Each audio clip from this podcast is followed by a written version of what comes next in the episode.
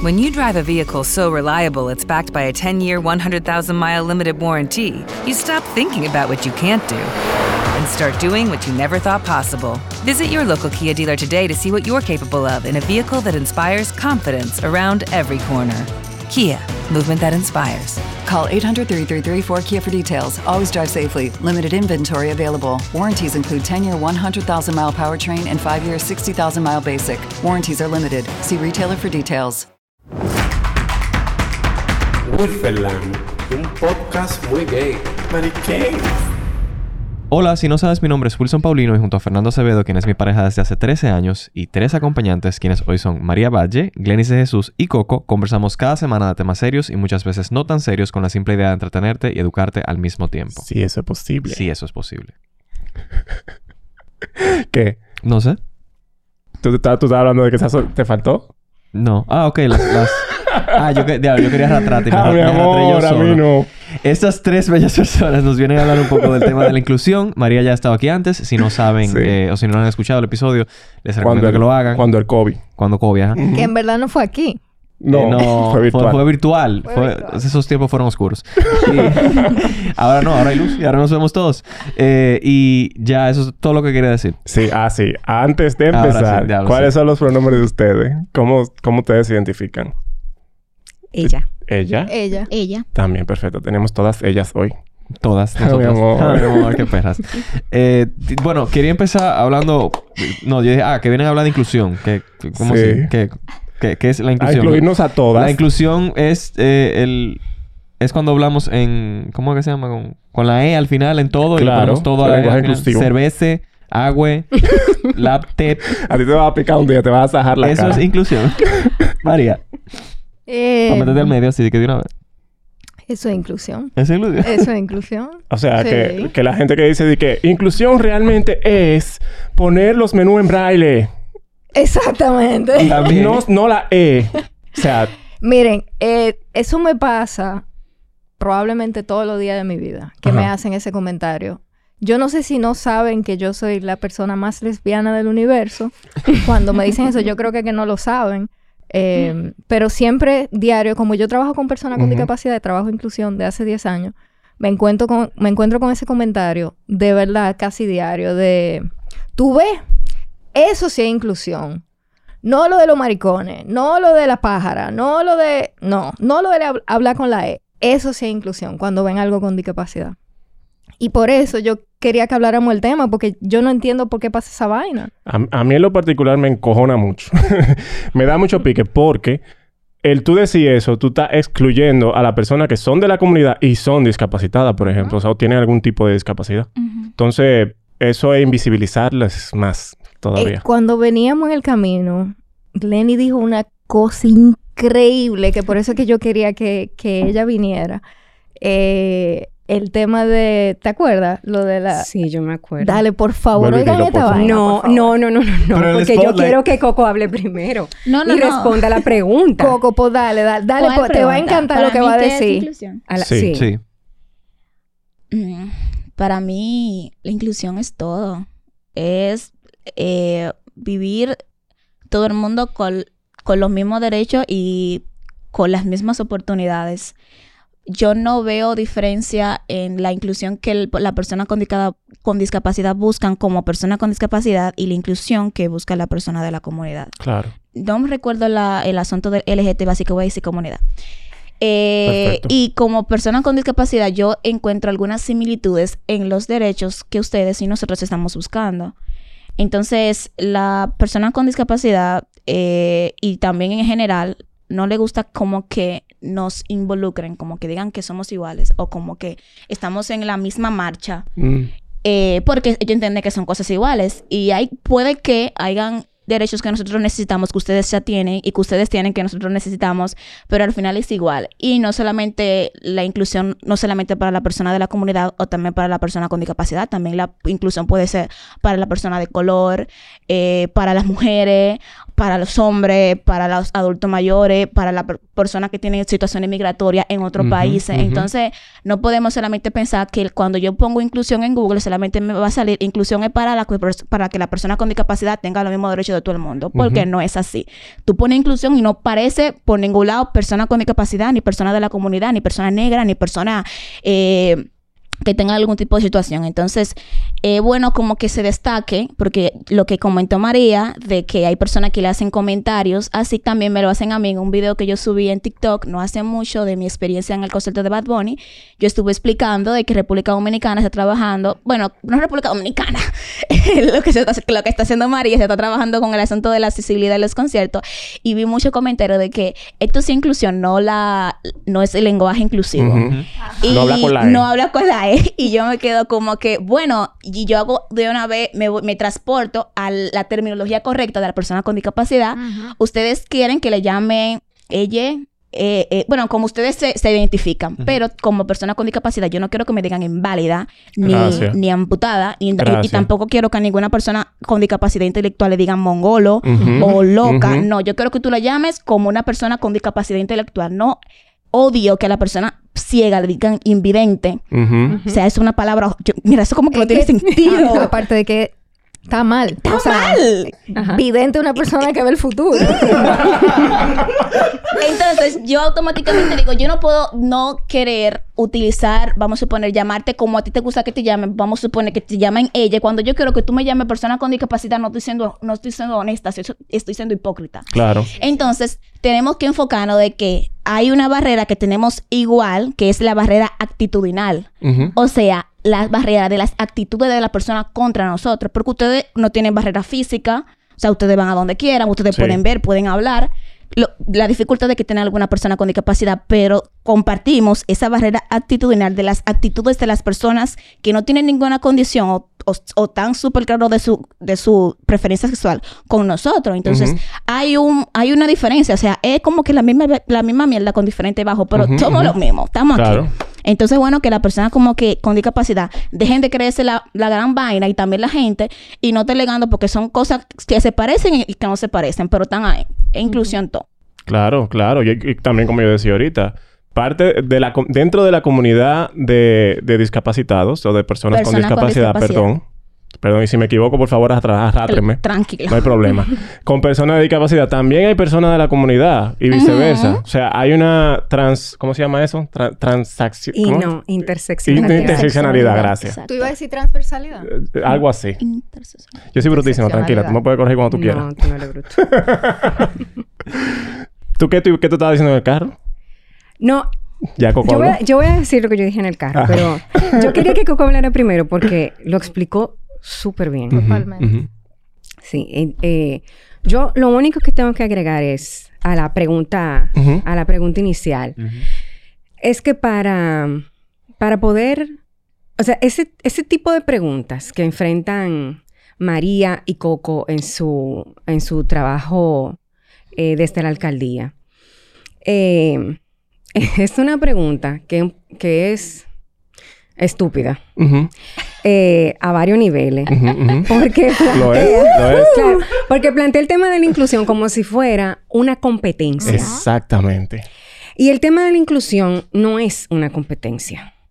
La inclusión se basa en un principio constitucional, eh, que es el principio de igualdad, no discriminación, que es como una moneda que tiene dos caras. En una cara tiene la igualdad, en otra cara tiene la no discriminación. La igualdad no discriminación se basa no en una igualdad entendida como si todas las personas fuéramos iguales, que es muy confuso de entender para un número importante de personas, no para todas las personas, para un porcentaje de la población. La igualdad remite a la diferencia y la diversidad y la especificidad y la individualidad entre seres humanos. La igualdad solo se alcanza cuando somos capaces de entender que cada persona es única Claro.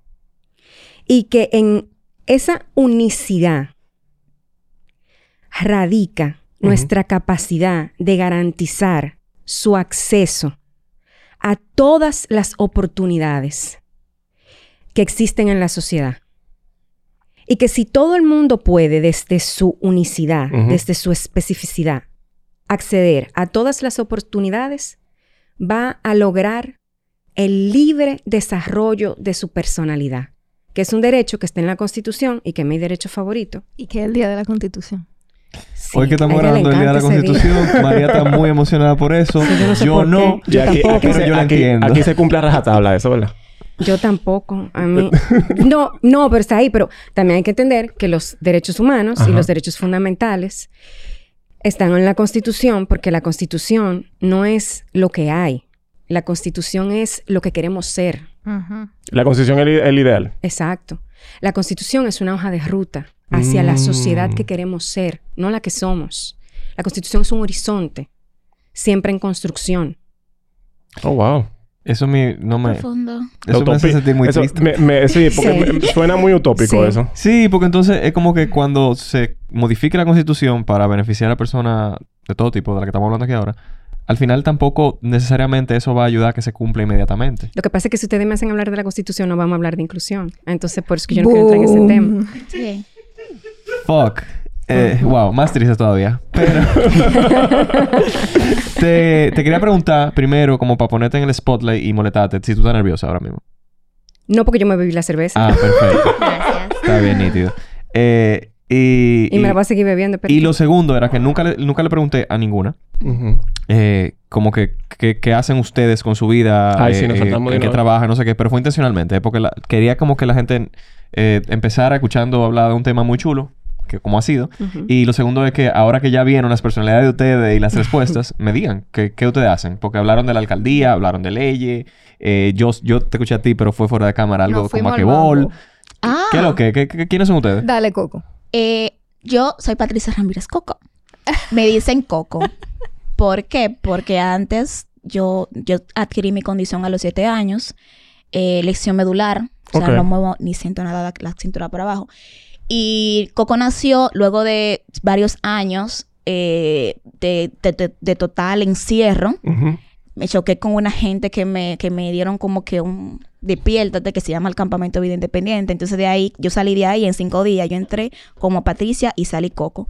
Todo el mundo me decía Coco y yo quiero que todo el mundo me diga así. Porque como que me hace recordar la mujer que yo soy ahora, una mujer súper empoderada. eh, no la... eh, yo antes tenía muchísimo, muchísimo prejuicio. Yo, yo no me quería para nada. O sea, algo horrible. Entonces, de ahí yo crecí, comencé a estudiar. Hoy, antes que yo no rodaba mi silla de rueda, corro maratones, corro hasta 10 kilómetros, juego baloncesto. De las féminas creo que soy la mejor.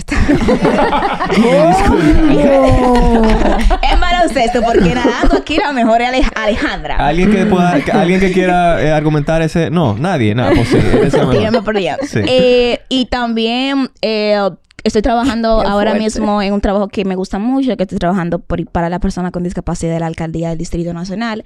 Personalmente, yo tengo, o sea, mi proyecto personal, el único que tengo es mi canal de YouTube. Yo tengo unos videos ahí que yo subí. Yo, la pandemia me, me jodió, o sea, como que me tranqué y dejé de, de publicar contenido, pero mi canal tuvo un alcance a muchísimas personas con discapacidad y traté temas que nadie habla, por ejemplo, el uso de pañales y sondas, algo que la persona, mujeres con discapacidad, hombres con discapacidad, se siente muy avergonzado. Claro. Y yo Imagino. le dije, a mí no me importa, yo, yo voy a hablar de eso, ¿sí? ¿Cómo, ¿Cómo podemos encontrarte en YouTube? Ah, vida inclusiva a modo coco. ¿Vida? Inclusiva, vida inclusiva modo coco. Bueno, ahora mismo lo cambié porque voy a cambiar el nombre.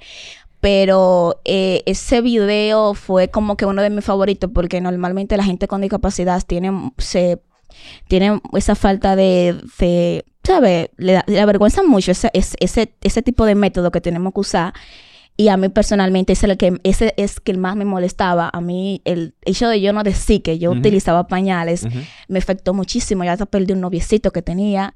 Y fue un tema que yo después dije, no, este es mi miedo, yo voy a romper con eso. Claro. Y a mí comenzaron a responderme ese, ese video que yo subí a YouTube. Hombres que caminan, que sufren de incontinencia urinaria, Claro. que utilizan pañales. Yo no sabía esa vaina. Y yo, pero ven acá, ¿y ¿de qué tú me estás hablando? Y para que tuviera el alcance que tuvo, eh, yo voy a volver otra vez a subir porque ya la gente me tiene todos los días, ¿cuándo que tú vas a subir video? Y me escriben por Insta, por, por, por correo. Voy a comenzar a subir otra vez video hablando de, de cosas, de cosas de personas con discapacidad, lo que uno vive como en la casa y eso.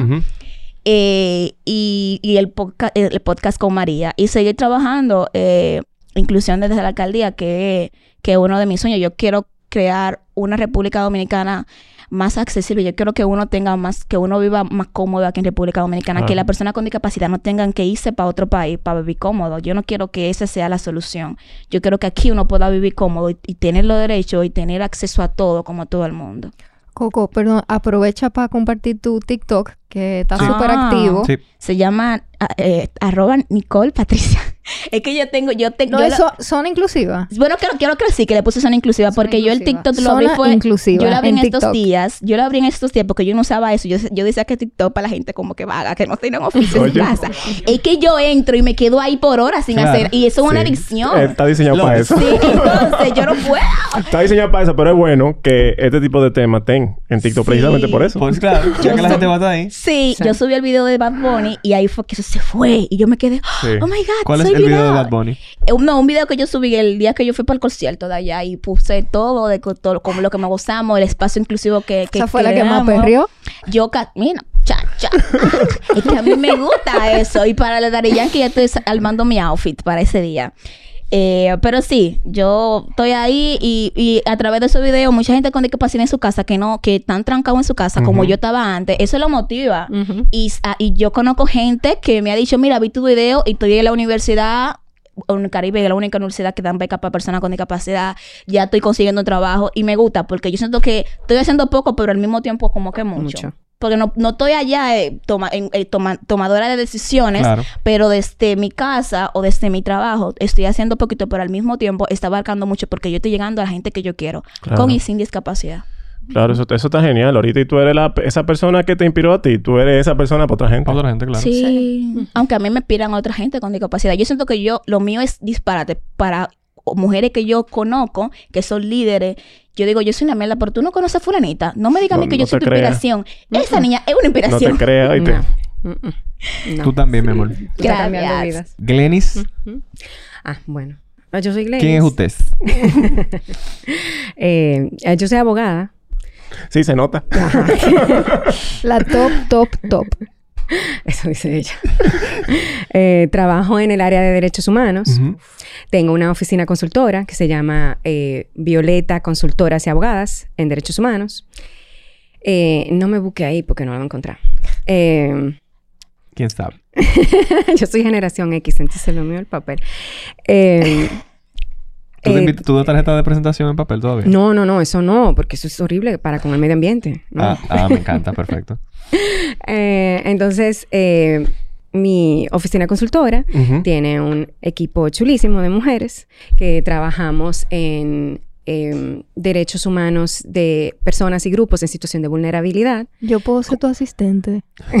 Una pregunta. ¿Cómo tú llegaste ahí? Porque a mí siempre... O sea, el derecho es algo muy chulo. Tú sabes, como muy bonito. Ay, sí, leer mucho. Pero de, de derecho humano y más en este país... Que como compli- está complicado el asunto. ¿Cómo tú llegaste ahí a decir que ah, yo voy a ser abogada de derechos humanos? ¿Fue, fue siempre tu intención? Sí, sí, desde que yo estaba en la carrera. Yo me, Sí. sí, yo me gradué en Pucamaima ¿Qué, ¿Qué es lo que más te interesa de eso?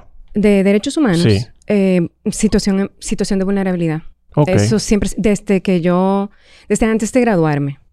Mi primer trabajo fue como asistente de Magali Pineda en el CIPAF, en el centro. Sí, Ya ustedes saben. sí. Ya ustedes saben la invitada que tenemos. Y ahora yo voy a ser tu asistente. Y cuando hablamos de situación de vulnerabilidad, ¿a qué nos referimos? Bueno, em, la vulnerabilidad tiene una, una definición específica en el campo de los derechos humanos. La vulnerabilidad es aquella condición, aquella situación que hace que ciertas personas o grupos no cuenten con las eh, capacidades que se requieren para, con las capacidades, que cuen- se cuente con las capacidades que te exige la sociedad para cumplir con las eh, exigencias de la normalidad, Ok. cualquiera que sea la normalidad en el contexto y en el tiempo que te toca vivir. Entonces, como tú no tienes ese conjunto de capacidades que te exige la normalidad, la sociedad te eh, excluye y te margina. A mí no me gusta mucho la palabra normalidad. Le A mí podemos decir a lo tampoco, yo la detesto. No, eh, lo que pasa es que para definir vulnerabilidad, eh, es necesario utilizar el concepto de normalidad y el concepto de capacidad. ¿Normalidad hablando en mayoría? ¿O No. normalidad hablando ¿A en- qué, a en qué nos sentido? referimos cuando hablamos de normalidad? Mira, normalidad hace referencia a la norma, Ok. a lo normativo, Ok. a lo que se espera Ok, ya entiendo. de ti. Ujú. Entonces, por eso, en el concepto de vulnerabilidad, es importante hablar de normalidad en referencia a lo normativo. Por ejemplo, en una sociedad como la dominicana, se espera que tú seas heterosexual, se espera que tú trabajes, que ese trabajo eh, te provea los medios para tú mantenerte, si, para tú mantenerte y mantener a los que dependan de ti sin necesitar de nadie más Claro. y sin pedir ayuda. Tener tu casa o dónde vivir. Sí, sin pedir ayuda, es decir, sin recurrir a la solidaridad. Lucky Land Casino asking people what's the weirdest place you've gotten lucky? Lucky? In line at the deli, I guess? Aha, in my dentist's office. More than once, actually. Do I have to say? Yes, you do. In the car before my kids' PTA meeting. Really? Yes. Excuse me, what's the weirdest place you've gotten lucky? I never win and tell. Well, there you have it. You can get lucky anywhere playing at LuckyLandSlots.com. Play for free right now. Are you feeling lucky? No purchase necessary. Void where prohibited by law. 18 plus. Terms and conditions apply. See website for details. With the Lucky Land slots, you can get lucky just about anywhere. This is your captain speaking. Uh, we've got clear runway and the weather's fine, but we're just going to circle up here a while and uh, get lucky. No, no, nothing like that. It's just these cash prizes add up quick. So I suggest you sit back, keep your tray table upright, and start getting lucky. Play for free at LuckyLandSlots.com. Are you feeling lucky? No purchase necessary. Void where prohibited by law. 18 plus terms and conditions apply. See website for details.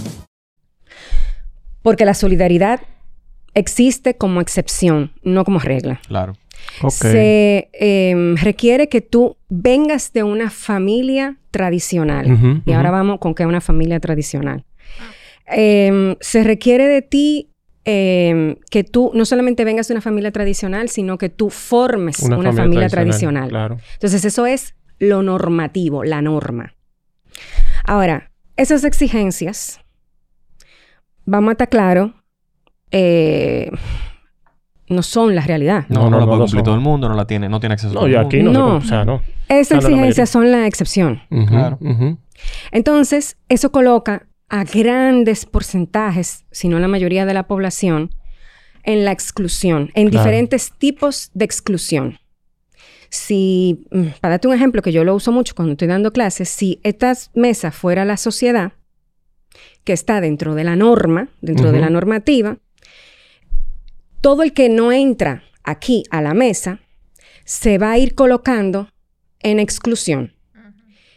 Eh, dependiendo del tipo de norma que no cumpla, va a ir saliéndose un poquito más, un poquito más, un poquito más, un poquito más, un poquito más, Claro. hasta encontrar el que está en el margen del margen. En la calle, allá afuera. Sí, que es la subhumanidad.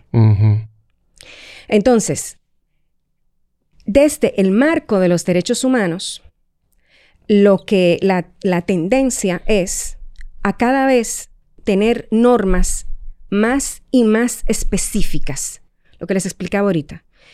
Sea, es decir, que pongan el foco en la diferencia, es decir, en vez de tener políticas públicas como la que teníamos hace 20, 30 años, que cogían al individuo y trataban de forzarlo a que cumpliera la norma, meterlo en, eh, institucionalizarlo y tratarlo de convertirlo en normal, de ahí que el, el término normal sí. sea tan odiado, el los derechos humanos, se la tendencia ahora es esforzarse por ir hacia la persona, ver a la persona en su especificidad y la sociedad, esta mesa que está aquí, sí, no. Esto es diverso. Nadie tiene por qué está aquí. Claro. Vamos a ver a la persona en su especificidad. Vamos a entender que no hay una norma y vamos a adaptarnos a todas las personas. Y nadie puede estar en el margen del margen. Por eso, los objetivos de desarrollo sostenible, o sea, nuestro compromiso global, su eslogan es sin dejar a nadie atrás. bajo el entendimiento global de que no puede haber desarrollo sostenible si un solo ser humano es dejado atrás. Yo quiero, quiero preguntarle a María, pero tengo miedo que se me olvide la pregunta que quiero hacer ahora. Y es entonces, ¿por qué, por qué la gente le tiene tanto miedo a caerle atrás a esa idea de, de ver a los demás, de dirigirse a ellos, de, de, de ver la periferia, de no enfocarse en la normalidad? Por comodidad. No, porque, Porque da la- la- terror. la- a nivel general, que tú hablaste de un porcentaje de gente que no entiende, tal vez, que hace, hace rato ya, que un, un porcentaje de gente que no entiende eh, que hay diversidad o que no, no, lo, no lo procesa, o no, no entiendo cuál fue la palabra, no recuerdo cuál fue la palabra que usaste. ¿Por qué a ese grupo de personas le- les cuesta tanto entender que es ma- hasta más beneficioso para todos Para todos, ajá. acercarnos y, e- y- y ampliar esa, esa, ese margen de normalidad que el que vivíamos hace mucho? Y le voy a agregar la pregunta. ¿Es bulto ese discurso de sostenibilidad? Mm, bueno. Esa pregunta depende como del día en que yo me levante, pero... pero digamos que me levanté positivo. Eh, yo creo que... Yo creo que en términos generales no, no es bulto. Eh, yo creo que hay... Mira, el, el- el desarrollo de la, de la humanidad eh, no, no, no puede ser entendido en términos lineales porque, porque eso, eso sería un absurdo, no, no es así. Es decir, la humanidad no avanza en una línea recta en donde siempre vamos a hacer el bien. Eso no es verdad. No. Eh, nuestro, nuestro desarrollo es... eh, ni siquiera es circular, es como una línea que avanza, retrocede, se vuelve a la derecha, a la izquierda, es, caótico. Pero eh, sí es cierto que, eh, que aprendemos, eh, que aprendemos y rectificamos. Y ensayamos y desensayo a- a- aprendemos. Entonces, en ese, en ese ir y venir, devolvernos, es verdad que hay un entendimiento más o menos general de que, de que no, de que mi, de que mi, mi bienestar está atado al de las otras personas que conviven conmigo. Para decirlo en término católico cristiano Ujú. o en término cristiano, mi salvación no depende de mí. Mi salvación depende del colectivo. Nadie se salva solo. Si una persona está jodida en Japón, a donde yo nunca he ido, yo estoy jodida. Eso es así. Entonces, todo el mundo tiene que estar bien. Y yo no puedo, y para eso yo tengo que entender al otro desde su singularidad. Yo no puedo imponerle mi visión del mundo, porque nadie es dueño de la verdad, no hay una verdad revelada. Entonces, dicho esto, ese discurso no es bulto, eh, nace del aprendizaje. Eso es eh, lo primero. Lo segundo es que ser una persona antirracista, eh, antisexista, antimachista, eh, o sea, no prejuiciosa en sentido general, es una, se lo decía María en el carro cuando estábamos eh, pensando en la entrevista, es una decisión siempre racional y siempre política. Y siempre activa. Sí. Y de vigilancia, de autovigilancia constante. Por constante. ejemplo, tú hace un rato utilizaste, no te acordaste de un término, te disculpaste, Claro. dijiste, por favor, corríjanme, y me pareció súper maduro de tu parte, me pareció muy empático de tu parte, porque esa es la actitud correcta. O sea, saber que uno mete la pata 700 veces al día, porque a uno, a nadie lo crían para la igualdad. To- A Totalmente. eso veníamos, eso fue Claro. increíble. Nos querían para la normalidad. Claro. Claro, uno te crió para eso, uno te crió en el prejuicio. Totalmente. Entonces Con- uno... condicionado ya. Claro, Totalmente. condicionado, uno reacciona desde el prejuicio, uno reacciona desde el racismo, desde el sexismo, desde el machismo. Entonces uno tiene que hacer conciencia de eso, una conciencia profunda, sincera, sin ego, pero de verdad sin ego, desde la humildad. Y todos los días proponerse ser un mejor ser humano. Y cuando uno mete la pata, se disculpa, eh, hace un compromiso de sinceramente no volver a hacerlo y sigue para adelante. Eso es lo primero. Lo segundo, uno hace un compromiso de, de que las siguientes generaciones sean mejor que uno. Eso significa que si tú tienes hijos, tú tratas de criarlo mejor que lo que te criaron a ti, tu sobrino, tu vecino, eh, si tú estás en, una, en cualquier posición en la que uno esté, lo que está haciendo Coco, compartiendo lo que ella sabe, compartiendo su vida, sus experiencias, desde la más profunda honestidad. Ujú. Y la vulnerabilidad. Claro, cambiando vidas desde, desde las que pueda tocar. Eso, eso, o sea, ser una mejor persona de una manera consciente y tomar una decisión política. Ahora, para la mayor parte de la gente, eso le aterroriza. Es más fácil hacer lo que se hizo siempre. Es sencillamente Es más más, cómodo, sencillo. claro que sí. Claro. Porque eh, enfrentar miedo eh, es duro. Es duro. Entonces, es. Los grupos antiderechos, lo- esta, esta ola de, de movimientos reaccionarios que estamos viviendo ahora, que le decía yo a María, estamos o subiendo la ola o hemos llegado al pico, no lo sabemos. Es, es, es la ola de la gente que está profundamente aterrorizada, porque hemos ganado mucho en términos de derechos. Venimos de tres décadas de conquistas sin parar. Entonces, a veces yo veo manifestaciones en que primero yo me incomodo, luego me indigno y después me da gana, oigo las opiniones y me da ganas de darle un abrazo. Tiene que ser muy terrorífico para ellos convertirse en una minoría. Sí. Boom. Hace cuenta de que... de Sí. que el odio es una minoría ahora mismo. Sí. Y ellos están Sí, asustados. Le da miedo, le da miedo. Tú los oyes hablar y es pánico y terror. En esa hermosa nota, eh, María, ¿quién es usted y qué es lo que? Está bien, pero no dijiste lo que estábamos hablando ¿Y en qué? el ahorita. carro. Pero vamos a eso porque vamos a hablar del concierto. Dale. Eh, yo soy artista visual y trabajo comenzando a través del arte, trabajo a favor de los derechos de la persona con discapacidad de hace 10 años. Hace dos años, dos años justamente hoy, porque hoy cumple año la Constitución y el Departamento de Inclusión, donde estamos Coco y yo, eh, se comenzó el, el 6 de noviembre de- del 2020.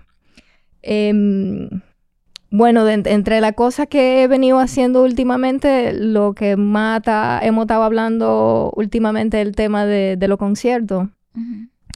Que, que aunque y estábamos hablando de eso antes de ayer, que aunque parece algo nuevo y que mucha gente lo vio en Bad Bunny, por ejemplo, no lo vio en Coldplay, y mucha gente lo vio por primera vez en Coldplay, pero realmente lo hicimos hace 10 años. El primer concierto inclusivo, y cuando decimos inclusivo, queremos decir que eh, incluimos eh, personas con discapacidad. Em, el primero que hicimos fue en el 2013, que fue con la Orquesta Sinfónica Nacional, con el maestro José Antonio Molina en Alto de Chabón, donde llevamos eh, estudiantes sordos a sentir la vibración en vivo de los instrumentos de, la orquesta. Y cuando eso no existía Softpack, no había nada, no había ninguna tecnología. Entonces yo le pedí permiso al maestro para que nos dejara subir los estudiantes sordos de la romana al escenario. Y eh, los estudiantes de todas las edades colocaron sus manos sobre los instrumentos y así podían sentir la música, se colocaban abajo del piano para sentir las vibraciones. Y esa fue la primera vez que, que se vivió un concierto inclusivo eh, en la República, mayo 2013. Después, ese mismo año, vino Pitbull a dar un concierto a beneficio de esa escuela eh, con la que yo trabajaba, Hogar del Niño en La Romana, que tenía estudiantes sordos. Y para ese concierto hablé con los productores, del- de los organizadores, y logramos que las bocinas estuvieran dirigidas hacia el espacio donde íbamos a estar con los estudiantes sordos. Y, eh, y yo le di globo, porque un globo, una vejiga, absorbe las vibraciones. Entonces los estudiantes se pasaban la vejiga por el cuerpo entero para poder sentir la vibración de la música que venía de la bocina que estaban dirigidas hacia ellos. Y teníamos, fue, ese fue el primer concierto, el de Pitbull, en 2013, que tuvo una intérprete de lengua de señas en la República. Y de ahí seguí, el año siguiente, 2014, salió Subpack, que es la tecnología que básicamente hace lo mismo que el globo, pero A nivel más... más Uh. sofisticado. Dando la mochila. Más. Eh, esas son las mochilas, exacto. entonces de ahí comenzamos a hacer iniciativas eh, para llevar estudiantes sordos a sentir la música en vivo de la ballena jorobada en Samaná. Esa iniciativa salió en todos los medios, salió en el New York Times, en Forbes Magazine, en El País, en España.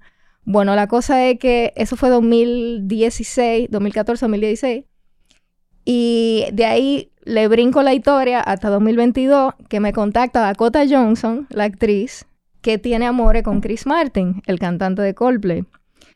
Y ella se encontró con esas iniciativas en internet antes de que Coldplay iniciara la gira. Y entonces me contacta a través de, de Subpack y me dice que lo vio, que estaba muy emocionada, o sea, le, emocionó mucho el, eh, las iniciativas, ver a la persona sorda siendo incluida en, en temas de música. Y venía el cumpleaños de Chris Martin y ella me dice en el correo, yo le quiero regalar Subpacks para el tour de Coldplay, para que él pueda hacer lo que tú estás haciendo en, su, en la gira global. Y así es que nace eh, esa iniciativa de inclusión en la gira global de Coldplay, que es la primera gira del mundo, de la historia, que hace eso. Entonces de ahí después pasamos a Bad Bunny, que es el siguiente que viene. Que es importante que la gente sepa que tan, o sea, Coldplay fue el primero y el único hasta ahora que incluye eso. La, la, inclusión en el concierto de Coldplay es un eje fundamental en su gira. O sea, es sostenible de verdad tiene esa visión de sostenibilidad que, está, que hablando Glenn. O sea, que vamos todo el mundo, vamos a hablar del cambio climático, vamos a hablar de discapacidad, vamos a hablar de todo. Ellos sí tienen eso como es fundamental. Los otros artistas que hemos estado recibiendo después de eso, pues no, eso no es un es que eso no es algo que se ve. Por eso hizo tanto boom. Entonces, cuando viene Bad Bunny, mucha gente me escribía porque hicimos lo mismo para Bad Bunny, tuvimos un área eh, para personas con discapacidad, con la tecnología, con todo. Eh, con baño inclusivo, que es algo que nunca se había visto, un baño accesible. Eh, y la gente me decía, oye, pero Bad Bunny no hizo eso en Boston, oye, pero Bad Bunny no hizo eso en mi país. O lo va a hacer en otros países donde va a ir. Pero claro, no, porque no fue Bad Bunny, eso fue aquí local en República Dominicana. ¿Y, cómo fue esa, esa parte? Porque en el, en el de Coldplay se te acercaron, en el de Coldplay hubo como una, un acercamiento, pero en el de Bad Bunny tú fuiste y dijiste, ey, ey, ey, ey, ey, ya. Después del de Coldplay yo aproveché, porque que Claro, porque acuérdense, o sea, hace 10 años que yo vengo haciendo esta vaina y para Coldplay fue, yo siempre digo, en Coldplay fue que la gente entendió lo que yo venía haciendo. Sí. Eh, y acuérdense que lo más bonito de hacer inclusión en los conciertos es que la gente le llega la inclusión. Sí. O sea, para mí es muy poderoso y eso también lo veníamos hablando, que eso es lo que Glenn iba a hablar ahora. Pero es muy poderoso porque hablamos de inclusión, inclusión, inclusión. Ya la gente está inmune a esa vaina. La gente no es ni siquiera, ay, qué maldita inclusión, tan alto de oír la palabra. La rechazan incluso. Eh, y por eso es tan importante cuando lo ven en un concierto, porque dicen, ah, es que ellos tienen también el derecho a estar aquí y gozar y perrear y pasársela bien. Ah, Déjame interrumpirte. de una gente también, dice. Exactamente. Ah, Déjame que una que vive por mi casa. Coco, cuando hablamos de los baños, tú dijiste gracias. A mí me gustaría saber cómo era antes. Pero no nos tire un vaso, no nos tire un celular, porque tú respiraste ahí como que... No, no, porque... Mira. Estás harta ya. Es que uno nunca piensa en eso. No. ¿Tú entiendes? Porque uno tiene... y, por eso es que me parece tan genial lo de los conciertos. Porque la gente vio los baños y dijo, mierda. Mira, uno realmente... A veces hasta se me arriba. Ok. No solamente los conciertos, a veces cuando tú, todo el mundo no se va para su discoteca. Tú sabes que la cerveza pone a mí a pila. Claro, claro que sí. Entonces, hay veces que hasta yo misma voy a... que no voy a lugares por eso mismo cuando no me garantizan un baño. Que no debería ser así, pero yo a veces me tiro, digo que sea lo que yo quiera. Porque yo quiero que me hagan mi baño. Yo no tengo que dejar de ir a los lugares porque ustedes no le dan la gana de hacer el baño accesible. Yo he ido al concierto, fui al de Osuna, ese otro que mi esposo. Fui al festival de el de que ese telemicro, tú sabes que ahí van todo el mundazo. Yo me tiré para allá y dije, yo me voy a tirar para allá aunque me pisen, aunque me quiten, aunque me tiren de la silla, se sientan arriba de, mi, de mi silla para poder yo me voy a ir para allá. Y realmente no hay baños. O sea, el baño que ponen está fuera. Y cuando el concierto comienza, yo no hay, no hay forma de yo poder salir. Yo tengo que quedarme y aguantar las cuatro horas que vayan a cantar hasta que se acabe el concierto. Entonces, cuando viene, cuando María hace el concierto de, cuando le digo a María, va a haber espacio, pues yo también quiero ir. Y yo, claro. Eh, agregamos el baño. El baño estaba, o sea, literalmente estaba al lado de la tarima que Eso nosotros fue nos hicieron. un triunfo grande, señores. O sea, eso es una, es una locura. Y ah, en el concierto habían como algunas cinco o seis personas en silla de ruedas, si no re- más recuerdo. Y ellas, eh, durante el concierto, o sea, Bad Bunny en la tarima, ya vengo ahora, voy al baño. ¿Tú sabes lo chulo que es eso, mano? O sea, tú, tam- tú me estás hablando de, de una cuestión que tampoco, o sea, lle- conllevó de que mucho dinero hacerse. No, la No. inclusión no cuesta dinero.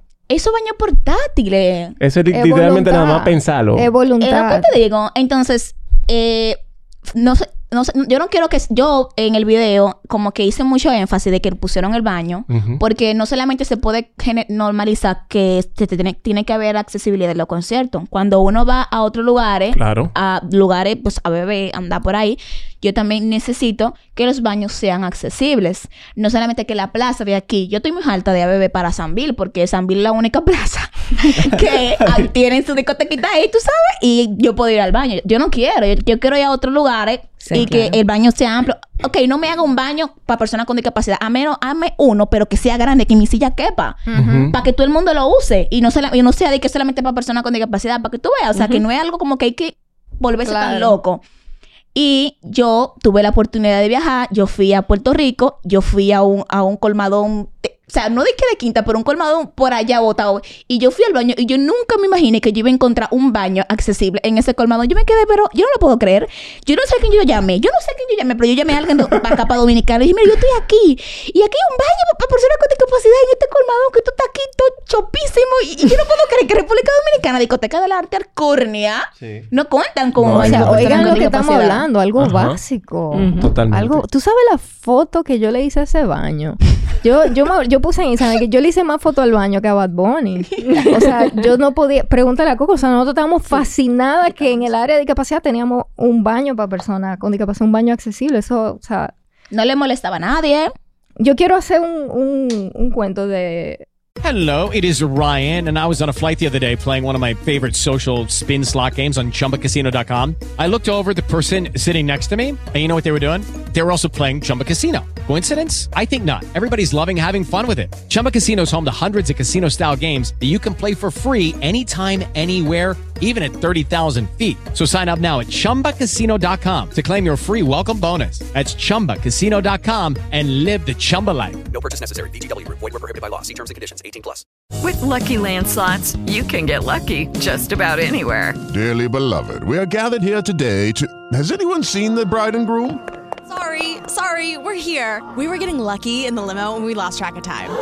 No, Lucky Land Casino, with cash prizes that add up quicker than a guest registry. In that case, I pronounce you lucky. Play for free at LuckyLandSlots.com. Daily bonuses are waiting. No purchase necessary. Void were prohibited by law. 18 plus. Terms and conditions apply. See website for details. una persona que trabajaba en la alcaldía. En la alcaldía ahora tenemos los baños accesibles, eh, que, que fue un logro también.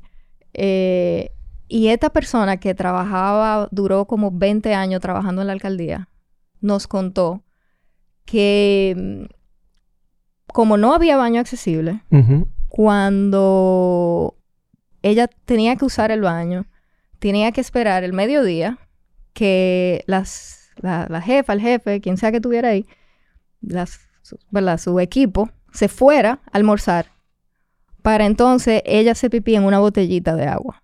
Eso Y es que, si, y que si nadie salía a almorzar, ella se iba a su casa y se hacía pipí en los pantalones. Y eso era normal para ella. O sea, eso era su día a día. Y para mí es tan importante que la gente entienda que cómo es que se vive. Que, que no puede ser. Eso no que no puede ser que estemos celebrando el jodido baño accesible en el concierto de esa forma. Es que no puede ser. Sí, pero tengo que decir, voy a pedir permiso para decir dos cosas sobre Dale. eso. La primera es que em, con el jodido día de la Constitución, eh, la Constitución Dominicana eh, dice en su artículo 5 que el Estado Dominicano se fundamenta en la dignidad humana. El concepto de dignidad, que está igual de manío que el de inclusión, eh, no tiene definición. Nadie sabe cómo definir dignidad humana, pero hay una sentencia que a mí me gusta mucho, que no es dominicana, que dice, una sentencia de un tribunal constitucional de la región, que dice que la dignidad es un concepto que no tiene definición, pero que todo el mundo es capaz de verlo. O sea, todo ser humano sabe qué es la dignidad cuando la tiene de frente. Y eso que acaban de describir Coco y, y María es la definición en acción, en movimiento de la dignidad. Eso es lo primero. Que una persona tenga que esperar a que más personas salgan para hacer pipí en una botella o que tú salgas porque tienes derecho a salir y te tengas que hacer pipí arriba. Eso es la definición del trato indignante y humillante a otro ser humano. Y lo segundo es que en el ejemplo que dice María, eh, eso le ocurrió a una persona eh, servidora pública en una institución del Estado. En mi trabajo, como yo trabajo derechos humanos, me toca ir a muchas instituciones del Estado, de todo tipo. O sea, yo visito, yo le diré que yo de la semana, de tres a cuatro días, yo me la paso en alguna institución del Estado.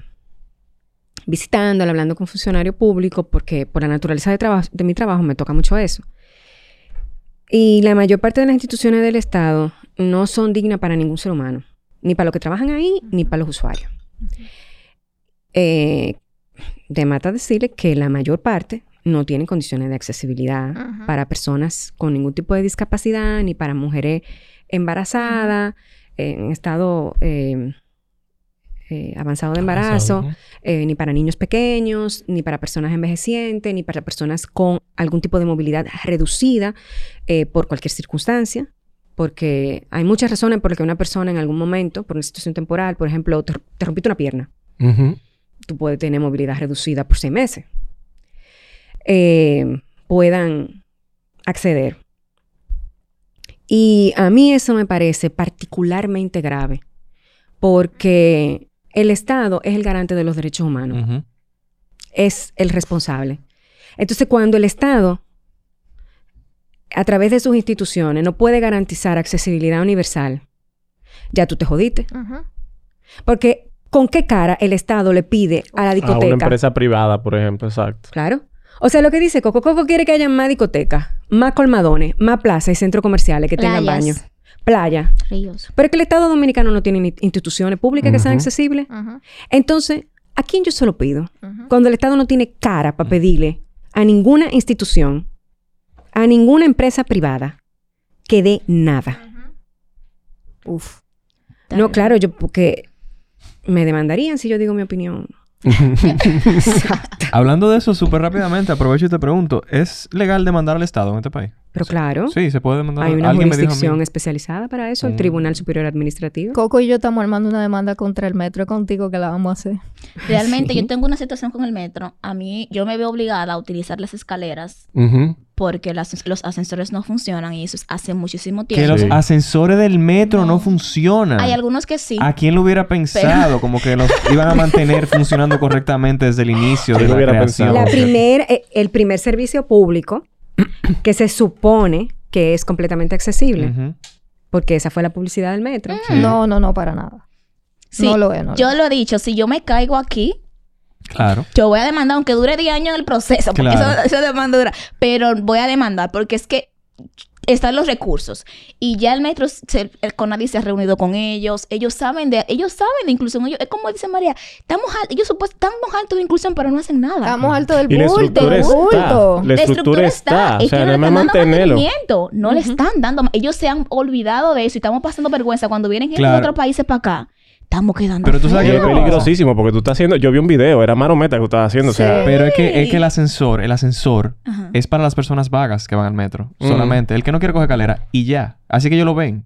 Eso es lo vago que no quieren coger calera. No, ellos... Y no hay eh, más nadie, no oye, existe oye, más nadie. señores, oye, señores, en, e- en, el- en estos días que estaba la cumbre de accesibilidad iberoamericana, vino Kemuel Arroyo, que es mi hermano, que es una persona con discapacidad que dominicano, que lleva la dirección de accesibilidad del MTA en Nueva York, el transporte metropolitano.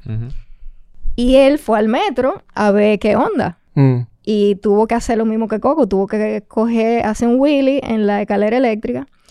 Y se acerca un seguridad y le dice, mi hermano, ¿por qué es que no funcionan los ascensores? Y le dice el seguridad, es que sale muy caro eso del mantenimiento, pero para eso que estamos aquí, nosotros nosotros lo cargamos, venga, venga, venga. No cargan a La nadie. vergüenza que nosotros pasamos. O sea, Otro ejemplo Es de que no es necesario, los asesores están ahí. Oye, es como dice Rafael, que es un amigo que trabajaba en el Conadis, que no se me olvida. No me cargue, que yo no soy bulto. Gracias. Eso es trato humillante, cargar a una persona adulta. Gladys, lo mismo que tú hablaste, la dignidad. Glenis. Disculpa, mira. no. Exactamente. La dignidad, la dignidad. Sí, totalmente. Mira, fui yo mismo que puse aquí dije Gladys. ¿Por, por qué? Pero miren, lo que yo tengo una hora tratando de que Glenny diga. Ok, ok, lo voy a decir, lo voy a decir. Eh, ¿Por qué que tú no quieres decir? No, No, porque ella estaba porque esperando el contexto. no, ella estaba porque- esperando el contexto. Cambia el rumbo de la conversación, entonces yo no quería que lo cambiara. No, no, pero wow, miren, de verdad, esto es lo más importante. Eh, Coco, tú sabes, eh, Coco y yo siempre hablamos, yo siempre le digo a Coco, es tan importante, lo mismo que estábamos diciendo ahorita, hacer inclusión en los conciertos porque la gente lo ve y lo entiende. No es lo mismo cuando yo digo, tenemos que trabajar las aceras, tenemos que hacer otro. Ahí la gente como que, bueno, sí, pero no, no conecta. Pero cuando lo ven en los conciertos, la gente conecta full. Y yo siempre digo, le estaba diciendo a Glenny, es tan importante que la gente entienda que las personas con discapacidad perrean también. Y que Claro. las personas vean seres sexuales. Claro. Que las personas con discapacidad son seres sexuales. Y entonces veníamos en el camino y Glenny dijo una vaina increíble. Ok, dale, por ahora sí, porque planteaste el tema. Entonces yo le dije, bueno, o sea, cuando ella dijo eso, yo dije, no, porque ella dijo otra cosa. Eh, estábamos hablando de que, de que tu tema, en este tema, siempre se pone a competir a los distintos grupos. Ajá. Se pone a competir a los grupos LGBTI con los grupos con discapacidad, Perdón, perdón, con los perdón. Es grupos que, de es, que, descendientes. es que me decían, cuando ven el con- lo que yo hice en el concierto de Bad Bunny o Coldplay, me dicen, tú ves, eso sí es inclusión. Lo de hablar con la E, lo de la comunidad Sí. LGBT, eso no es inclusión. Ajá. Ajá, entonces ahí yo le decía, bueno, lo que pasa es que también eh, en este país hay, cuando se habla de personas con discapacidad, mm, casi todo el mundo está dispuesto a hablar de, de baño, de, de rampa, mm, quizá de, quizá de braille o de lenguaje de lengua de seña. seña, pero nunca de sexualidad porque hay un entendimiento de que si una persona tiene discapacidad es No asexual, exactamente, es asexual. Entonces, claro, si tú eres una persona sexual, no tienes orientación sexual. ¡Boom! Ni eres- Sí, no eres, no tienes orientación sexual, entonces no hay por qué hablar. No hay por qué hablar de eso. persona LGBT. No hay persona con discapacidad LGBTQ. No existen, no, No existen. existe porque no tiene sexualidad, entonces no, no hay orientación sexual. Y entonces comenzamos a hablar de eso. Claro. Cosa que no es cierta, pues yo me he encontrado a, a varias personas sordas en, en Grindr. Pero claro. Claro, porque la persona no, con mira, la discapacidad persona tiene con discapacidad. Claro que sí. Pero- la, Claro la que persona sí. con discapacidad tienen hijos. Eh, la Y persona una con orientación discapacidad sexual. se hacen papá Nicolau, se hacen sonografía transvaginal, que me han pasado unas situaciones. ¿Cómo así? Uy, eso es súper frecuente aquí. Pero ¿cómo así? Sí. ¿Por qué eso está en sobre, eh, como sobre la Mi palestra? amor, yo he ido a... Yo fui a Sedima, a Cediza, yo me acuerdo. Yo salí de mi trabajo, yo trabajaba en, un- en otro lugar y yo fui, yo llegué sola. Yo salí de mi trabajo y fui a hacerme un, est- un estudio porque tenía que hacérmela. Ujú. Y el tipo que me iba a hacer el estudio, un señor, cuando me, me- me hizo pasar una vergüenza, la, yo estaba en la sala de espera, me miró, dije, Patricia Ramírez, y yo, soy yo, y me miró, ¿usted anda sola? Y yo le dije, sí, yo ando sola. Usted no puede venir sola para este estudio porque a usted hay que subirle en esa camilla, a usted hay que quitarle la ropa. ¿Y quién le va a ayudar a usted? Yo, yo lo voy a hacer, yo me voy a subir en mi camilla, yo me voy a quitar la ropa. ¿De dónde usted cree que yo vengo? Yo vengo de mi trabajo, ¿eh? O sea, recordándole Claro. que yo soy una persona súper independiente. Ya él estaba predispuesto, puso su cara. Entramos para la habitación. Yo, y me, di- me, me da la bata, toma, ponte la bata como pa- Él quería como... Él, él como que quería que yo no... Que no pudiera, Que yo no quería... que no él lo lograras. Que no lo lograra, como para decir, tú ves, que tú dije que tú tienes que andar con alguien. Yo agarro, me quito mi pantalón, porque si puedo, gracias. Me puse mi bata, me subí sola a mi, a mi camilla, abrí mi pata. Y después él se quedó callado. Se terminó el estudio. Cuando terminó el estudio, que me dijo, cámbiese, él se puso a grito. Y yo, y de puta qué? yo era ¿Por señor. qué? Ay, tanta gente que se quejan en la calle. Y mírate a ti, tú aquí Ay, sola. Ay, mi Por madre. favor. Tienen harto, tienen harto. Y yo me quedo mirándolo y yo, ok, y me dice de que yo tengo una silla de rueda en mi casa eléctrica. tengo- Yo no, gracias, yo no uso eso. Eh, o sea, la- yo no lo uso ¿Qué realmente. quería? porque ¿Que yo tú no le dieras un abrazo? Yo, yo no sé. O sea, como que me quieren Ay, poner sí, como una favor. guerrera después que ella, después de la humillación que me hizo en sala de Claro, espera. claro. Y no solamente yo, o sea, yo tengo amigas que han salido embarazadas y cuando van al médico le dicen, Sí. ¿y cómo? Ah, pues ustedes, ustedes hacen relaciones sexuales, Ay, pero yo no sabía, pues ustedes no son fáciles. Sí. Yo tengo una amiga que me le preguntaron si la hospitales. violaron. Está, está jodón. Y tengo otra. Perdón. Y tengo otra que cuando mala. fue a buscar anticoncepción, eh, que yo somos muy amigas, cuando fue a ponerse la anticoncepción, que ella quería pastillas, eh, le preguntaron que para qué ella la necesitaba. Eso es súper humillante. Sí, eso es ridículo. Sí. Eso es ridículo. Sí, sí, pasamos, pasamos muchas situaciones muy No incómodas. No se va a mover el agua, no se va, el- el- no se va a mover. está corriendo un chin, pero Está corriendo un chin, te vamos a Sí, la ropa. yo le dije a Lewis también, pero dale. Eh, sí. Me, pone mala esta situación. Yo Uy. casi no voy ni siquiera a hospital. Yo trato de, de ni siquiera ir. Eso es como indignación ajena. Sí, yo trato de ir cuando es oh, como que full necesario. Porque Sí. hasta la... Mira, eso es terrible. Qué bueno que tú digas eso, porque hay, hay gente que, que No, yo- el mío es heavy. Yo mi ginecólogo es full, es de la familia, pero eh, ya tengo que buscar otro porque ya está muy viejo. Ah, no, te voy a dar mi ginecólogo. Pero está está- está muy jodón, está muy jodón la situación, porque mira, son servicios básicos que, Exactamente. coño, o sea, está jodón que tú no quieras ir a un sitio Las Por- enfermeras. nada más por no pasar mal rato. Mira, lo que hablábamos ahorita de que... De, de cómo las luchas LGBT... Como se, se... Ya olvidé la palabra, pero como que se solapan con la... Ujú. Con personas de- con discapacidad. Interseccionalidad. Exacto. Ajá. Eh, mira, eso me recuerda mucho lo que tú... Lo que Coco habla de que no quiere ir al médico. eh, a hospitales. Con las personas trans. Que la tratan igual. Sí. Pero también con mujeres lesbianas. Con mujeres Ujú. lesbianas pasa Sí, muchísimo. señores. Sí. Esas son barreras actitud de- actitudinales, la actitud de la gente contra nosotros. Por eso es que yo digo que sí hay similitudes. Se se- se- eh, tenemos alguna dif- cosa diferente en el tipo de derecho que uno quiere, o sea, el tipo de igualdad que uno está buscando. Entonces, no, no podemos tapar el Yo me acuerdo la primera vez que yo fui a un ginecólogo fue un hombre y yo no te puedo explicar. O sea, la humillación de, pero ¿cómo que tú no estás con hombre? ¿Pero cómo así? No, o sea, fue horrible, horrible. Pero ¿cómo así que tú me estás Fatal, preguntando? ¿Qué fatal. tiene que, No, qué no, tiene no, que ver. Que tiene que ver una cosa con la otra. Mi ginecóloga es lesbiana ahora, gracias. Mira, yo, gracias. yo elaboré, eh, yo elaboré el, el informe que publicó el PNUD eh, hace como dos meses, no me acuerdo bien, que se llama SCTI. Eh, ser LGBTI en el Caribe. Y en la parte de acceso a la salud, eh, entrevisté a varias mujeres lesbianas. Bueno, entrevisté a mujeres trans y a hombres trans. Y, pero en la parte de mujeres lesbianas, muchas mujeres lesbianas jóvenes que me, que me dijeron que, que habían ido una vez en su vida al ginecólogo y nunca más. Ese es el riesgo en salud que eso significa. Claro, claro. Porque la experiencia había sido tan negativa y tan invasiva que no le quedaron ganas. Que la gente no entiende el tema de la inclusión. O sea, es que va a hasta estos niveles. No es nada más a ir a un concierto, no ir a un concierto, o un baño, no un baño. Es absolutamente todo. Es la gente que se está desapareciendo en este país. Ujú. Sí. ¿Entiendes? O sea... El, eh, por ejemplo, el, el, eh, yo puse ahí en el informe que, que tiene que haber un porcentaje de hombres trans con cáncer de mama y cáncer cervical que no estamos contabilizando. Porque los hombres trans no van al médico, No. porque le proponen unos exámenes sumamente invasivos cuando ya no hay necesidad. Porque ya contamos con la tecnología. Es que no te da la gana.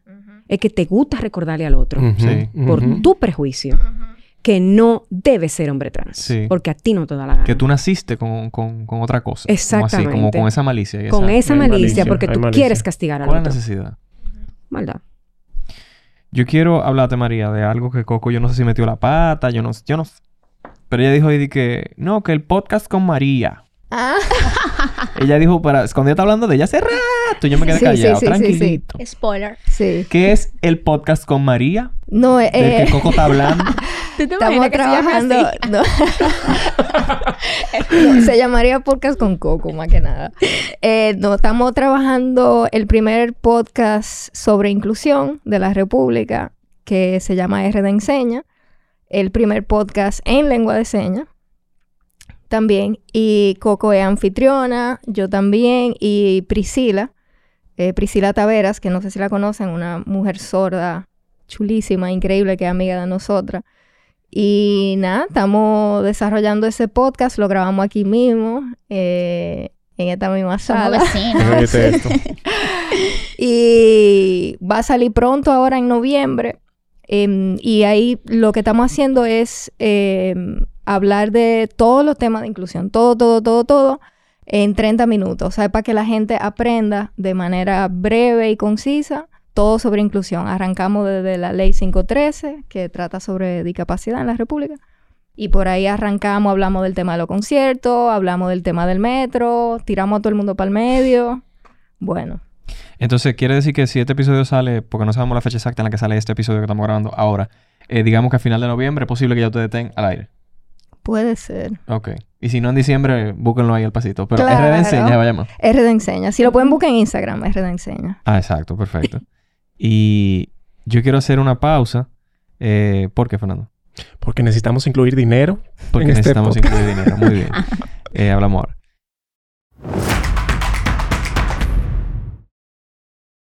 Lucky Land slots, you can get lucky just about anywhere. Dearly beloved, we are gathered here today to. Has anyone seen the bride and groom? Sorry, sorry, we're here. We were getting lucky in the limo and we lost track of time. No, Lucky Land Casino, with cash prizes that add up quicker than a guest registry. In that case, I pronounce you lucky. Play for free at LuckyLandSlots.com. Daily bonuses are waiting. No purchase necessary. Void were prohibited by law. 18 plus. Terms and conditions apply. See website for details. Judy was boring. Hello. Then Judy discovered ChumbaCasino.com. It's my little escape. Now Judy's the life of the party. Oh, baby, Mama's bringing home the bacon. Whoa, take it easy, Judy. The Chumba life is for everybody. So go to ChumbaCasino.com and play over 100 casino-style games. Join today and play for free for your chance to redeem some serious prizes. chumba ChumbaCasino.com. No purchase necessary. Void where prohibited by law. 18 plus terms and conditions apply. See website for details. Estamos de vuelta y queremos agradecer a Jordi. Que tú sabes lo que está haciendo Jordi, Fernando. Jordi se puso a fabricar mochilas, pero en verdad esa mochila estaba dando defectos de que para la persona sorda. Sí, en los conciertos. Ajá. Porque también eso es parte del paquete que él tiene, que él vende, como que él tiene una persona que utiliza lenguaje de señas en el concierto, pero esa persona no sabe lenguaje de señas. Él lo que lo vende Ay, Dios. Para hacerle competencia. a- Sí, yo no sé de qué Señor, ¿qué Eh? Jordi, queremos agradecer que con tu negocio falso tú estés aportando dinero a que este programa continúe y haciéndole competencia a María. También él tiene una Yo página que que, tú se la llama, veas a ella. Que se llama RD No Enseña. Eh, Jordi tiene y él no enseña lenguaje de señas y él te cobra por eso. Por el Puncha, púnchamela a Jimmy, púnchamela a Jimmy. Mira, mírala a ella, mira, mira las caras. Jordi, gracias. Gracias también a los 67 patreones que tenemos actualmente haciendo cosas ilegales para que mantener este programa. Porque es de la única forma de mantener esta vaina porque aquí no hay patrocinadores. Nadie quiere saber de nosotros. Muchas gracias, Jordi y esas 67 personas. Mira. Eh, sin ustedes eso no sería posible. Si no saben de qué estoy hablando, entre a patreon.com slash Wilferland y con sus aportes ilegales ayudan a que este programa continúe. El Gracias. que, oye, el que oye el podcast, el que oye el podcast sabe, debe saber que todo eso lo inventamos No, aquí en vivo. verdad. Eso es verdad. Eso es verdad. ya hay varios invitados que casi no demandan. Ey, a Jordi que sepa que, o sea, yo no cobro por lo que hago, o sea, que él no me está haciendo competencia. Gracias. Mira, eh, nosotros, el, el- mi, mi favorito ha sido uno que teníamos un invitado español que Que- vende que le- libros. eh, ajá. Y dijimos, el nuevo libro. Gabriel J. eh, que tal, perso- tal persona está vendiendo el nuevo Que se libro lo de bajamos Gabriel y lo de estamos- manera ilegal. PDF, le pueden contactar y, pues, y con esos ingresos le está llevando el programa y él, un silencio. Seca. Y yo le dije, ¿estás ahí? Y él me dijo, ¿pero estás en serio? Y le dije, y dijimos, no, una broma. Ya iba a demandar, ya iba a demandar. Fue muy chulo. El diablo. Eh, miren, ¿de qué era que íbamos a hablar?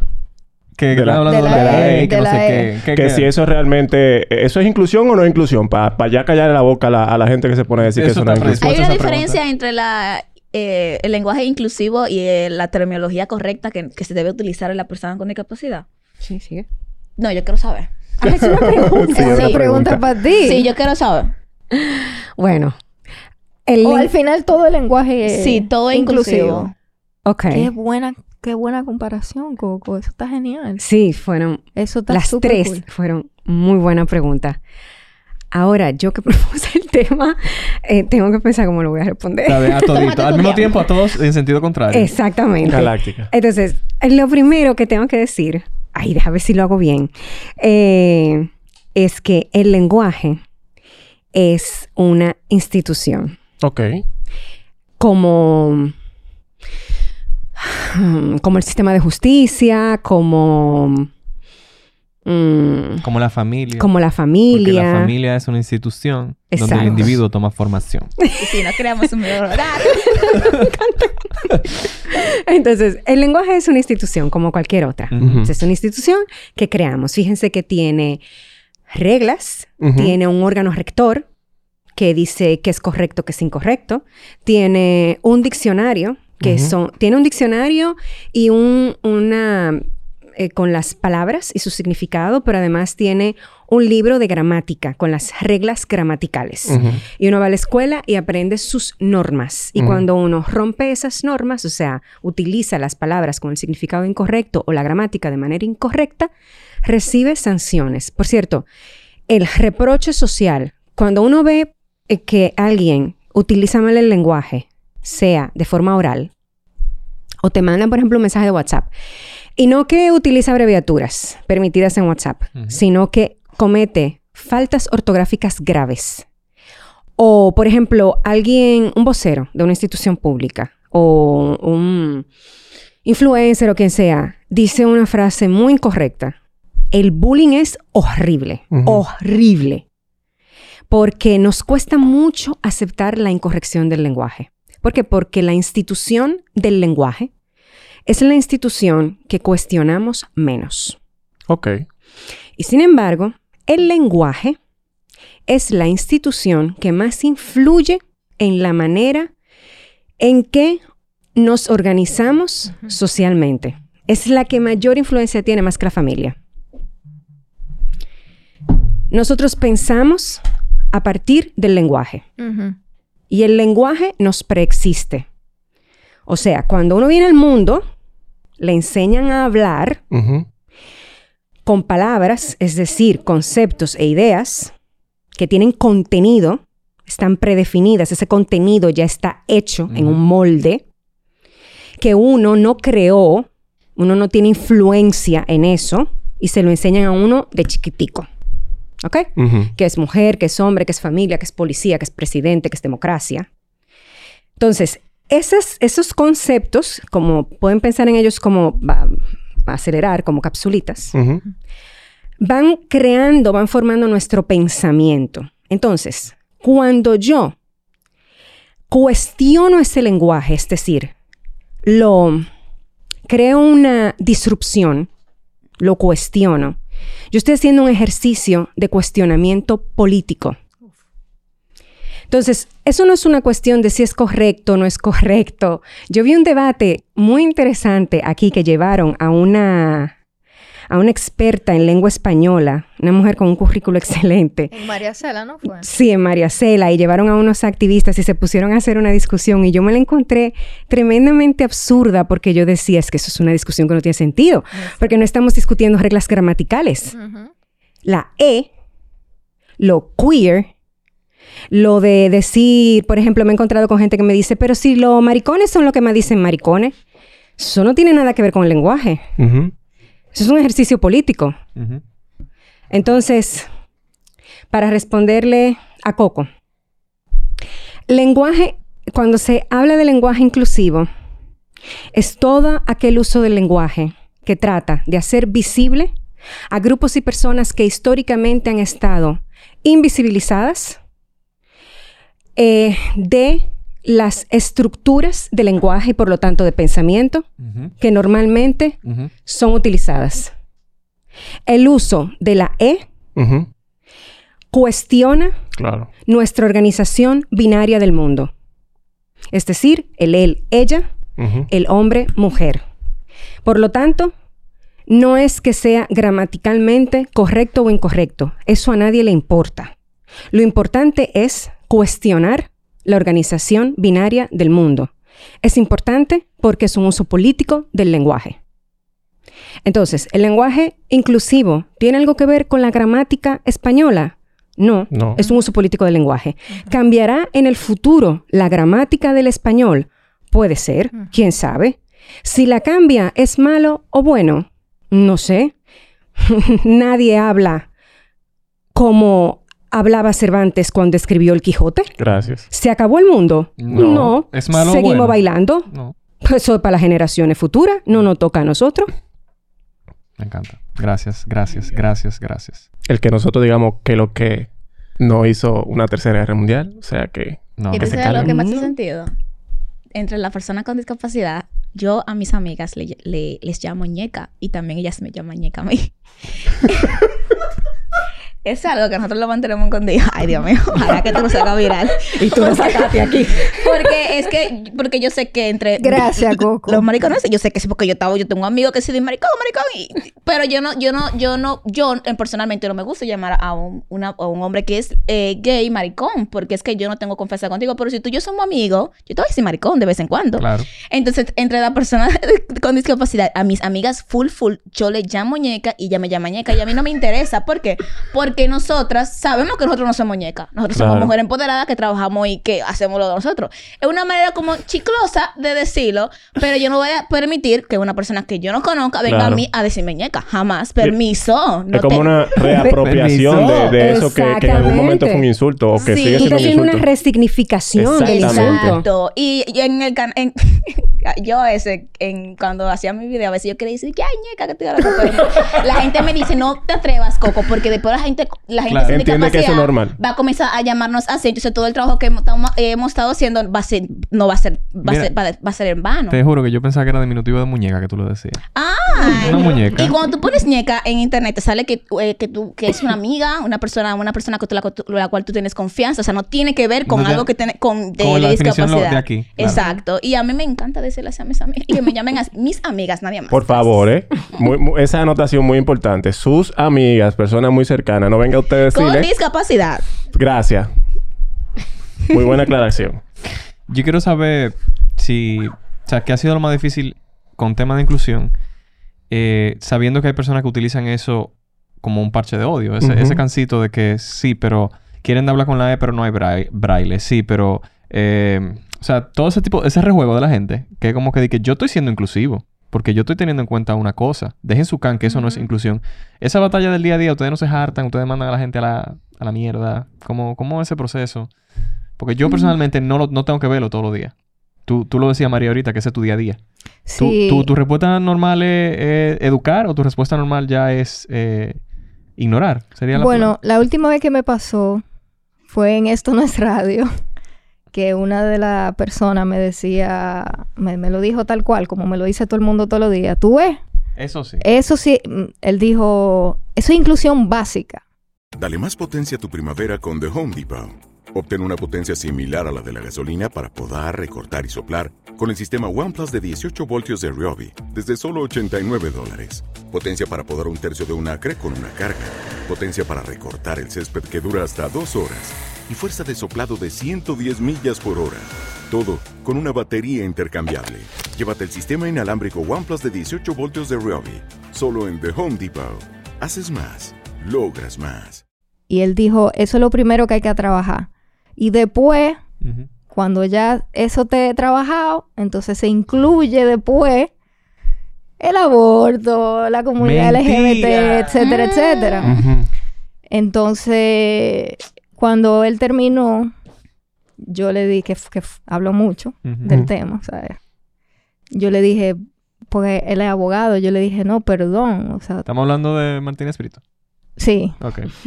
Yo le dije, no, Obviamente. o sea, yo ni siquiera entiendo, porque, o sea, yo, no- yo no entiendo por qué la gente llega a esas conclusiones, como que qué será lo que él tiene. Nada. Porque él, o sea, entre él y yo había buena onda, ¿verdad? Sí. Nos conocimos ese día, nos dimos muchísimo abrazo, él apoya muchísimo lo que estamos haciendo con los conciertos, pero yo soy lesbiana. Entonces es como, pues entonces tú me, tú me estás rechazando a mí. Te está poniendo allá atrás al final, de Tú último. estás diciéndome a mí que no me den mi derecho en mi cara aquí en la radio. Y yo estoy segura, yo no lo conozco, pero yo estoy segura que quizá eso no es lo que él quiere hacer. es como que si no saben lo que están diciendo, es como que están repitiendo una vaina Lo mismo que escuchan en las redes sociales. a lo loco. Em, ¿Qué tú le dijiste ahí mismo? no, yo le dije, perdón, todo el mundo tiene los mismos derechos de oportunidades, o sea, no. Y por suerte ahí se acabó. Eh, No. él, él me respondió, o sea, él, él me dijo, es verdad. Lo cual me pareció bellísimo y, y ahí no siguió el tema. Por suerte, el episodio no se trató sobre eso. Pero yo de verdad no entiendo. Yo quisiera que la gente entendiera que cuando, por lo que estábamos hablando de la interseccionalidad, o sea, cuando tú sí. excluyes a una persona, tú estás excluyendo a une. Tú estás excluyendo a todas las personas. Tú no puedes incluir a Coco porque es una persona con discapacidad, pero si Coco mañana dice que es lesbiana, ah, pues entonces ya no Ya la no, ah, ya incluye. no, ya te Es que sacamos. no funciona así, No. señores. No funciona así. Y, es tan- y yo- bueno, para nosotros, pero es tan evidente que esté sucediendo ahí en vivo, que tú mismo estés diciendo de tu boca, vamos a incluir, vamos a apoyar la inclusión, este grupo no, pero vamos a...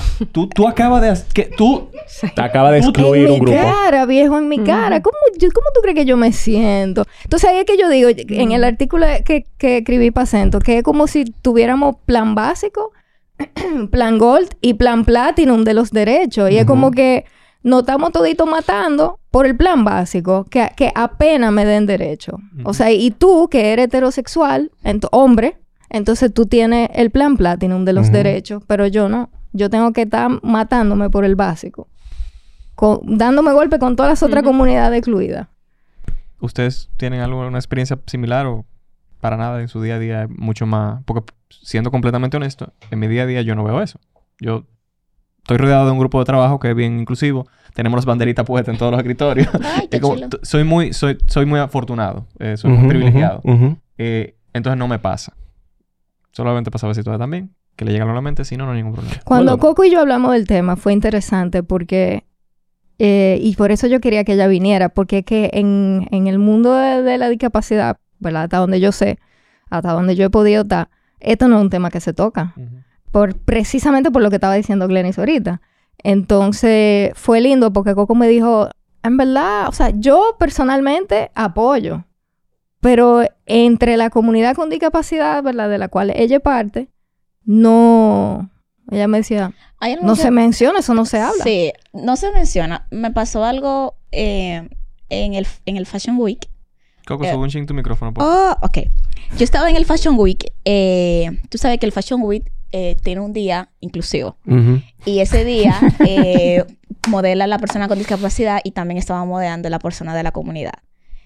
Eh, cuando yo estaba allá, yo creo que a ese yo no fui, a ese, ese, ese Fashion Week fue del otro año, pero la persona que estaba conmigo con discapacidad ese día me dijo, el otro año fue un disparate, porque comenzaron, pusieron a modelar a las personas de la comunidad haciendo creer que, que o sea, como son personas también eh, excluidas y también la persona con discapacidad, y ellos están haciendo un, un, un, un desfile, eh, un desfile inclusivo, tienen que estar juntos. Entonces, esa persona, bueno, creo que dos o más me dijeron que ellos se sentían incómodos porque ellos entienden que son cosas totalmente diferentes. Para allá, esa gente gay, para allá, esa gente lesbiana, ellos no tienen por qué modelar con nosotros. Y yo dije, lo que se debería hacer primero no hacer un desfile solamente inclusivo. Gracias. Exacto. Eso no es inclusión. Me tienen alta con la música de que creer que se puede. Ah. Pintarse. Y tú ves todo el mundo con el teléfono de que grabando, de que, tú sabes, la gente con cualquier aquí. dando grito y dando Y que grito. aquí, mira que cuarto. la, están haciendo inclusivo aquí. ¡Qué inspiración! Y como yo soy súper linda, obviamente yo me, yo fui y me puse en pinta. Eh, realmente yo no he vuelto a participar porque eso es un disparate. Lo siento en la fundación que la hacen, bien. Eh, y yo lo que dije, realmente no debería hacerlo, eh, no debería haber un día, eh, no, debería, no debería haber un, un desfile inclusivo. Claro. Cada uno de esos diseñadores que tienen un día específico para lanzar su, su ropa, la línea que ellos hacen, tienen que elegir, a, vamos a suponer, yo quiero a tres personas, una con discapacidad física, otra visual, y quiero una persona, vamos a suponer, no binaria, Todos que venga. normal. Que me pongan a modelar ahí con, la- con la gente normal. Sí. eh, lo- eso, eso top model. Eso es lo que, eso es lo que, eso es la verdadera inclusión. En Estados Unidos es así que se hace. Y yo quiero saber si ustedes tienen proyectos futuros que ustedes quieran mencionar o, o sea algo que, que entiendan, una candidatura política o algo que entiendan. Lo que ustedes quieran decirnos para finalizar cada una de cualquier Sí, tipo. léanse el informe Ser LGBTI en el Caribe. Dígalo, dígalo muy alto y dígalo Ah, verdad que hay que hablarle a esto. Léanse el informe Ser Pégate. LGBTI en, Ser Ser LGBT LGBTI en el Caribe. Entren a la página del Diálogo Nacional LGBTI. Dentro de poco se va a publicar la declaración y las hojas de ruta en seguridad y justicia y en salud y equidad sanitaria. Se publican, creo que a finales, mediados finales de noviembre. Eh, y ya. ¿Y dónde podemos encontrar en las redes? Eh, eso tú lo pones así mismo en Google. Porque No, yo no, no, me a acuerdo ti, de la a página. ti. Si tú, digo, tú no quieres que te Es encuentres. que Lenny no, no brega con eso. Tú no dijiste como que no, no me iba a encontrar ahí. No, yo, yo tengo de todo Instagram, Twitter, pero yo no entro en nada de eso. Está bien, está bien. Pero, Pero la consultora, de nuevo. Violeta. Eh, pero es que no tiene página web, pero yo le voy a hacer una. Glenny, pero de por Dios. Yo le voy a hacer una. Te Eh, lo Lewis, prometo. por Lewis, favor. por favor, ayúdanos ahí. Es que yo no sé nada de eso. Porque es También. que, es que yo tengo una edad. No se me nota. No se me nota para nada. Pero, yo tengo una edad. Pues Lewis te va a ayudar con esto, ¿verdad? ¿Y usted, Coco? Coco y usted.